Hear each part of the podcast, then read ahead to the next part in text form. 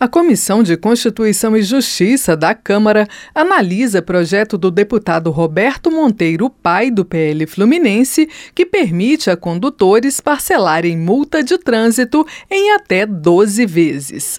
Pela proposta, o pagamento da primeira prestação já seria suficiente para a emissão do licenciamento do veículo. Segundo o relator do texto na Comissão de Viação e Transportes, deputado Zé Trovão, do PL de Santa Catarina, o projeto pode contribuir para a redução da inadimplência. A ideia apresentada no projeto vai muito bem, pois aponta uma solução que pode, de fato, contribuir para a redução da inadimplência, que afeta principalmente os condutores com renda mais baixa. Com orçamento apertado, esses cidadãos acabam priorizando outras despesas mais urgentes e circulam irregularmente com multas em atraso e, consequentemente, sem o documento licenciado do veículo. Zé Trovão sugeriu alteração da forma de correção dos valores a serem devolvidos ao cidadão caso a multa seja considerada improcedente pela Justiça. Hoje, a correção é feita pela UFIR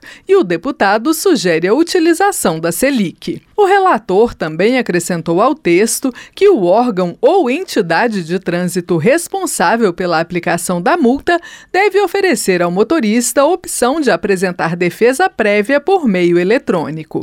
Se isso não ocorrer, a infração será arquivada. Outro acréscimo ao texto na Comissão de Viação e Transporte prevê que, no caso em que o agente de trânsito fotografar a infração, a imagem deve ser inserida no registro da multa ou publicada no site do órgão.